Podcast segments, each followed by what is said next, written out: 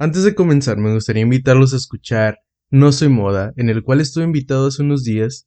Habla un poco sobre la aceptación de aceptación personal y que salir del closet no es tan no es fácil, pero hay historias como tuyas, como como mías, como las de todos que pueden inspirar y ayudar a las demás personas. Y ahí estuve hablando un poquito sobre mí, así que ah, ya nos escuchamos.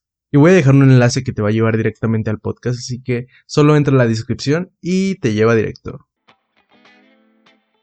Hola, ¿qué tal? Bienvenidos de nuevo. Mi nombre es Fernando Huerta y esto es el Huerto Podcast. Gracias por estar escuchando esto de nuevo. Y como ya vieron el título de este capítulo, Pareja Ideal, ah, hace poco alguien me preguntó, oye, ¿por qué hablas tanto sobre soledad, sobre estar solo y todas esas cosas? Pero es difícil comenzar a hablar sobre algo tan conceptual como es creer que hay una persona pues hecha la medida para ti, pero pero pues parte de ser ser humano es tener la esperanza de seguir y seguir buscando hasta encontrarlo. Y pues al igual que la felicidad, pues resulta una medida intangible, una medida que no podemos medir, pero no inalcanzable. Y es que no es casualidad que, que las personas busquemos todo el tiempo la felicidad alrededor de nuestras convicciones e idealizaciones. Y al parecer la mayoría de las personas vamos con una lista de, cualidades que debe tener nuestra pareja en sueño. Y cuando menos lo pensamos, ya estamos saliendo con una persona y esa persona no tiene nada de lo que mencionaba en la lista, pero ahí estamos, ¿no? Babiando por esa persona súper interesante, sin saber cómo ni por qué. Seamos realistas, nadie planea enamorarse. No es una cosa que se pueda sacar con cálculos y pues la mayoría de las veces pasa sin que nos demos cuenta, y entre más lo planeamos, menos se da. Hay momentos incómodos en los que simplemente no se dan las cosas, y hay momentos perfectos en los que todo fluye. Y también hay que tener en cuenta que teniendo esta lista, ah, podemos descuidar lo que pasa a nuestro alrededor. O sea, lo que quiero decir es que por estar esperando ese momento que tanto estamos esperando, eh, no ponemos atención a nuestro alrededor y quizá ya llegó y no nos damos cuenta. Y regresando un poco, pues cuando nos preguntan cómo nos gustan los hombres, las mujeres, damos una respuesta precisa en cuanto a altura, facciones, físico, cuerpo, musculatura, cómo se viste.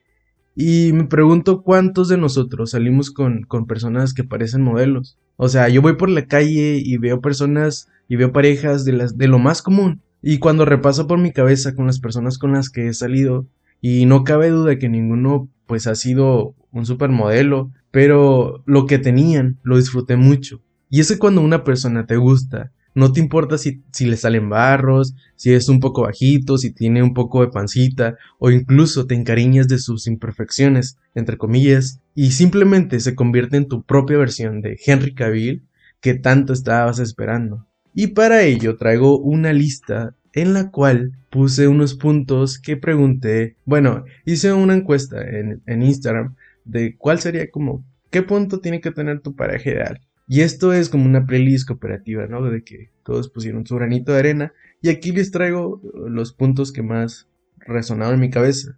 Y en el número uno tenemos sentido del humor. No creo que tengas que juntarte con un super payaso para, para pasar los mejores momentos. Me gustaría más el término sentido común. Una persona con la que puedes platicar de los temas que más te gusten y apasionen sin la necesidad de que él sea un experto en estos temas, sino que tenga una forma de saber escucharte, opinar y hacer un rato agradable en lo que puedas platicar horas y horas o simplemente compartir lo que pasa el día al día sin sentirse incómodo o incomprendido. En el número 2 tenemos una persona bondadosa. Seamos realistas, si todos los seres humanos fuéramos bondadosos al 100%, no dejaríamos que hubiera pobreza, trata de personas y todos esos problemas de, ese tipo. Y no quiero decir que no nos importe, pero no creo que una persona sea bondadosa y buena al 100%. Todos tenemos nuestro lado bueno y nuestro lado malo, aunque sí deberíamos de, buscar una persona que se asemeje a nuestro porcentaje de bondad.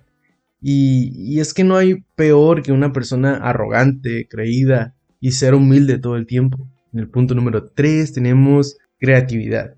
Y la mayoría de las personas Queremos o buscamos una persona que nos sorprenda con escenas de Hollywood en las que contratan un estadio con, con una banda y hacen, hacen un súper detalle y que nos digan cuánto nos quieren y que nos llenen flores y regalos y todas esas cosas así. Pero ¿realmente importa esto? La mayoría de las veces con las que, que he disfrutado un detalle o he hecho un detalle no tiene nada que ver con un regalo o algo material. Simplemente verlo cocinar o que te haga un masaje podría ser lo la mejor señal de, de que te quiere y te lo demuestra a ti y no a nadie más. En el siguiente punto tenemos honestidad. Y pues es muy difícil que un hombre o una mujer sea 100% honesto, pero hay que tener en cuenta que, que honestidad es un muro que sostiene el techo, digamos que el techo es la relación.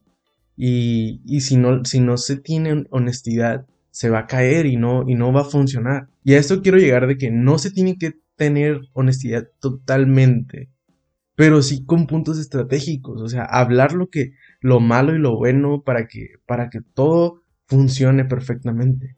Y esto pues llega, llega a la lealtad, ¿no? De ser fiel y todas esas cosas. Por último tenemos el físico. Y pues todas las personas tienen su encanto y aparte de la personalidad, se nota en cómo cuidas tu físico, qué tan estricto eres o qué tan descuidado eres.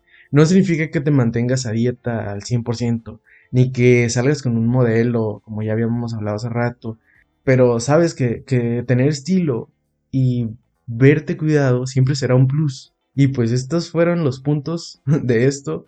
Y a esto no quiero decir que, que solo es para personas que estén buscando una pareja, sino también personas que ya tienen su pareja y, y la pareja es una plantita, ¿no? Que hay que regarla, hay que limpiarla, hay que podarla para que dé frutos. No solo es tener la relación ahí y ya, ¿no? Sino pues hay que trabajar en, en uno y para que todo funcione muy bien. y también hay que tener en cuenta de que hay que trabajar estos puntos primero en nosotros para poder dárselo a alguien más. No, tenemos, no podemos seguir por la vida con nuestra lista, ¿no? De que, ah, sí, sí, ya ando buscando a alguien, sin trabajar en ti y hay que ser recíprocos para, para darle y recibir a la pareja, ¿no? es algo complejo, pero es fácil, hay que trabajar. Nosotros, como ya habíamos hablado antes, a esto no quiero decir que, o sea, no quiero decir que si no trabajas en ti nadie te va a querer. Eso no funciona así. Alguien te va a querer como tú seas, pero pero hay que ser, buena hay que ser buenas personas, hay que ser honestos y, y todas esas cositas. y esto ya fue todo, creo que ando divagando mucho. Perdón por no haber subido capítulo antes, pero la escuela, el trabajo y todas esas cosas. O sea, no es excusa porque yo solito me metí en esto. Pero ya voy a subirlo cada dos semanas, ya no cada semana. Así ya voy a tener una meta establecida y ya se van a subir cualquier tema, si quieren escucharlo, puedes mandarme un mensaje por Instagram y el tema va a llegar hasta tu casita. Muchas gracias por escucharme y si gustas compartirlo donde tú quieras, yo voy a ser muy feliz. Y recuerda, haz lo que más te guste, no hagas lo que no te guste y siempre sé honesto con las personas que, con las que te rodeas. Esto fue el Huerto Podcast. Adiós. Bye.